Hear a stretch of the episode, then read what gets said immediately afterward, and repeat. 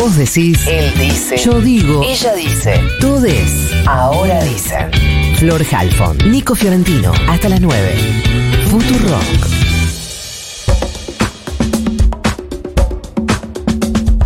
Nos contaba Nico sobre el acuerdo que alcanzaron los camioneros. Vamos a hablar de eso y de otras cosas con la ministra de Trabajo, Empleo y Seguridad Social de la Nación, Raquel Kelly Olmos. Kelly, buenos días. Florencia Halfon te saluda. ¿Cómo te va? ¿Qué tal? Buenos días. ¿Nos podemos tutear? Sí. Bien, no. perfecto.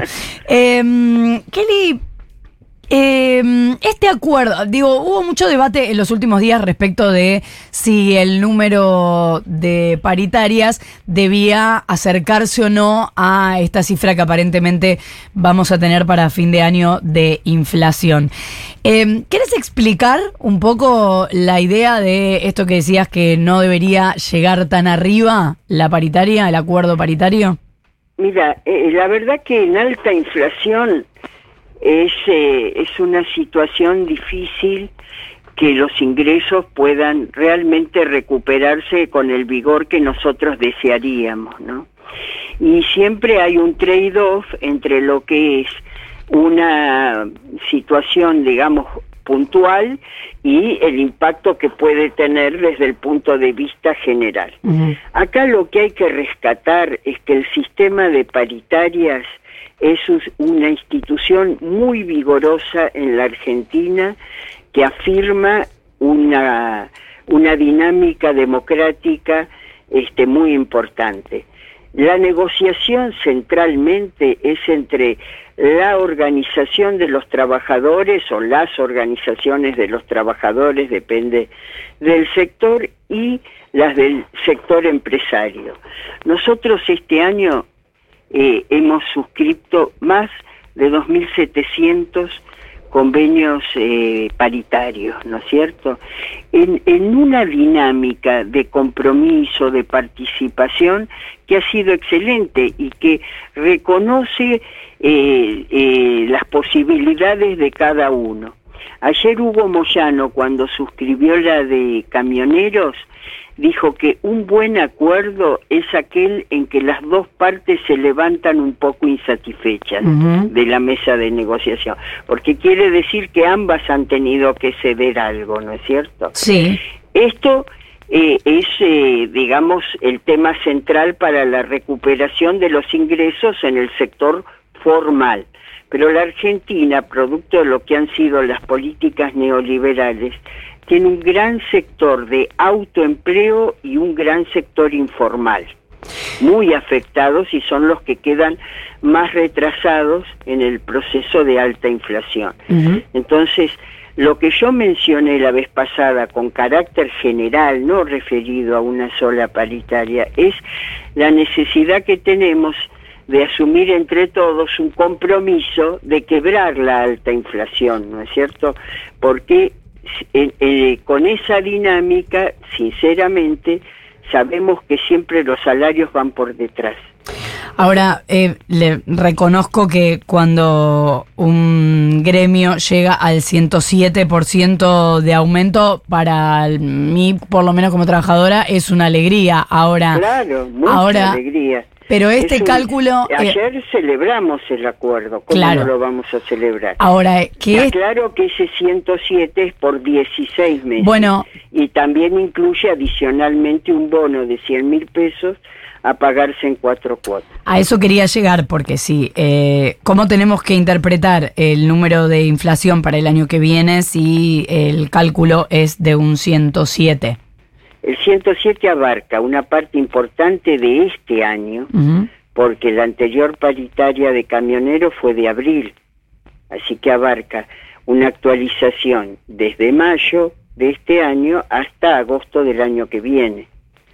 Eh, la inflación que nosotros esperamos este año es una inflación que eh, es muy alta y estamos esperando que no exceda de 90.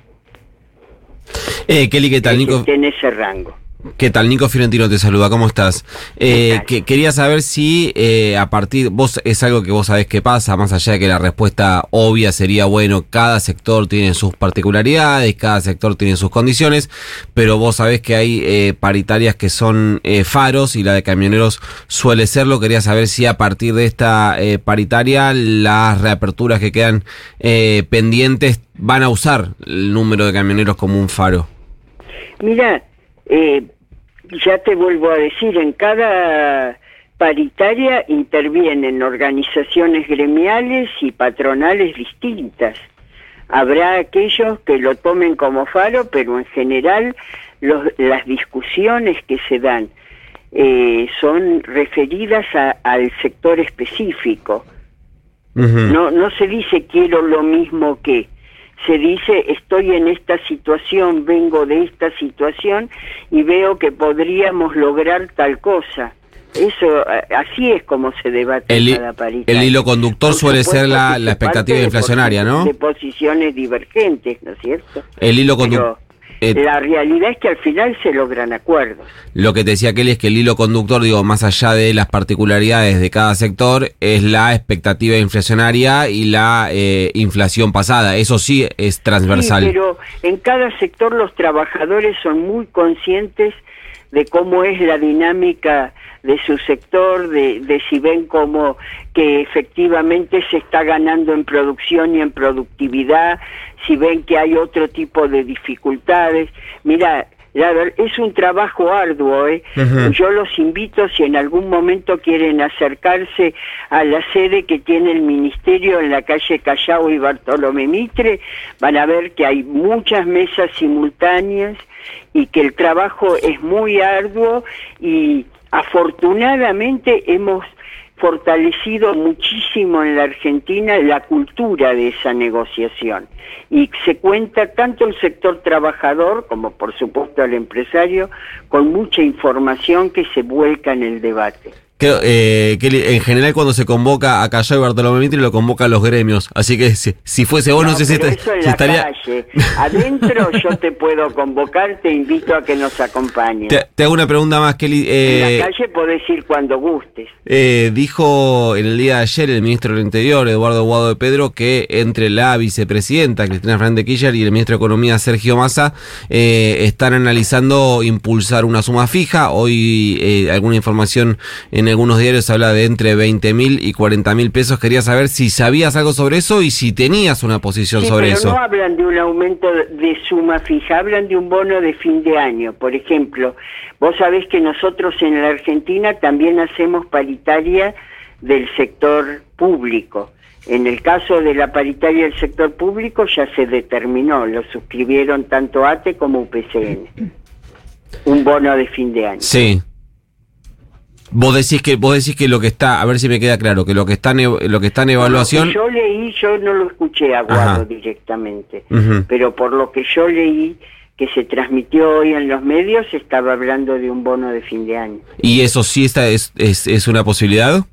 ¿Y por qué no? Está en la mesa de la negociación y de los instrumentos que tenemos que mirar este, co- como alternativas. A mí lo que más me preocupa en torno a esto no es la posibilidad de que efectivamente haya una, un- un- una ganancia adicional para, para el sector trabajador, sino que le pueda llegar también a los sectores informales, porque afortunadamente los sectores que están dentro del sistema paritario tienen derechos y mejores condiciones para defenderse. Tenemos un problema grave en la Argentina que es la herencia del autoempleo y del empleo informal. Ahí es donde es difícil este, llegar con derechos y es donde tendríamos que focalizar todo. ¿Y esto lo hablaste con el presidente? Siempre lo estoy y no solo lo tengo que hablar, tengo que reflexionar y construir políticas como las que de hecho tenemos, como Puente al Empleo, que, eh, que vos sabés que a través del portal empleo se puede acceder y que le da a los trabajadores la posibilidad de, de acceder a un empleo formal y tener durante un periodo de tiempo eh, un beneficio al empleador por, por esa situación por la cual el empleado porta parte de, de los, lo- digamos, de los recursos o de los ingresos que tiene por la política social y al mismo tiempo hay una desgrabación de contribuciones patronales para tratar de impulsar ese tránsito entre el actual empleo informal o autoempleo, en cada caso, y la posibilidad de un empleo con derechos, o de un trabajo con derechos que es la aspiración que todos tenemos. Buenos días, Kelly Delfina Torres Cabreros, la saluda. Solo para, para aclarar un poco lo que comentaba. La diferencia entre el bono y la suma fija sería que, eh, si efectivamente lo que se motoriza es el bono, es que sería para todas las personas, para los trabajadores informales No, la también. diferencia del bono es que es por única vez. Sí. En cambio, un aumento de suma fija que se incorpore al salario es permanente. Y en en el caso, por ejemplo, de la paritaria de camioneros que se suscribió ayer, hay una cláusula que dice que en caso de, de- de determinarse o de existir un aumento por suma fija, queda absorbido por la paritaria. Bien, pero el universo en ambos casos sería el mismo, serían trabajadores registrados que están dentro del sistema de las paritarias o en, el caso... de los trabajadores paritarios es la competencia del Ministerio de Trabajo.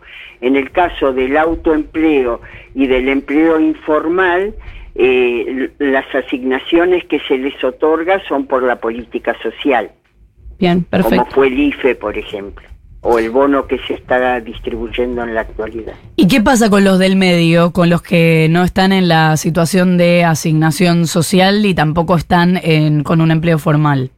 ¿Y, y cómo estarían? Están... ¿Están con autoempleo, mo- monotributo? Claro, claro.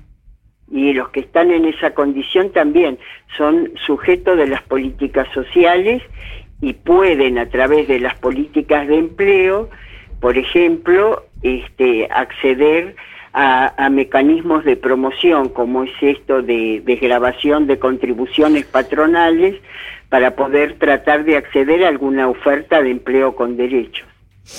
Siempre hablamos de esto porque da la sensación de que hay un universo ahí que, al que no le llega nada, digamos. El, el universo que no es claramente el más necesitado, pero tampoco es el que está en mejores condiciones. Bueno, en el caso del IFE le llegó porque llegó a nueve millones y medio de personas. Claro, y de a- un poquito más arriba del IFE ahí ya no llega, pero igual ahora IFE no, no, Pero no vos tenés razón. Hay, hay, eh, este es el tema, trabajar esos universos que tienen la mayor dificultad de acceso. Ahora, hay que generar espacios, eh, digo pensando en que el mundo laboral, eh, por lo menos lo, lo que vemos, no, pero lo que vemos en el, en el mundo es que se achica el universo laboral, que se achica esa masa de universo En laboral. Argentina, este, después de la pandemia, estamos creando empleo de un modo bastante vigoroso. Estamos a una tasa de creación este año del 6% anual. Pero supongamos todo, que... Perdón, Flor, pero sobre todo ese empleo que no es asalariado registrado, ¿no? Son todas No, estas pero otras hay formas. mucho empleo registrado. Estamos en los récords desde que se lleva la serie en el 2009 de creación de empleo formal. Sí, sobre todo son monotributistas, autónomos, monotributistas No, no, sociales. estoy hablando de empleo con derechos, de empleo eh, bajo convenio. Pero también es como vos decís que hay, viste, en el eh, yo ayer lo decía en un reportaje, hay un desequilibrio tan enorme entre la, la velocidad de la destrucción y el tiempo que lleva a construir que genera una sensación de enorme insatisfacción en las democracias. Pero quería apuntar a otra cosa, que es que si este universo se achica, supongamos que en la Argentina todavía no llegamos a nuestro techo de posibilidades de- del universo laboral, pero hay que generar espacios para que seamos todos trabajadores registrados con paritarias o hay que encontrar un modo de formalizar la economía popular. Todo depende. Depende eh, de la productividad, depende de la calidad de la organización social. Yo la verdad no creo que sea excluyente. Eh, yo creo que hay experiencias en la economía popular que son extraordinarias, de cooperativas que han logrado, por ejemplo, Pauni en, este, en la fabricación de tractores que es una empresa que había quebrado, la tomaron los trabajadores, hoy es una, una cooperativa que exporta. Es decir, uno no puede decir, viste, en todos los casos no están los trabajadores en condiciones de decir armen una cooperativa, se les puede dar asistencia técnica, ayuda, etcétera, pero no siempre están dadas las condiciones para que alcancen este, un- una organización eficiente. En esos casos, bueno, hace falta una relación, digamos, tradicional. Pero bueno, yo creo que hay que trabajar paralelamente en las dos economías. Raquel Kelly Olmos es ministra de Trabajo, Empleo y Seguridad Social de la Nación. Muchas gracias por habernos atendido. A disposición. ¿eh? Igualmente, seis minutos.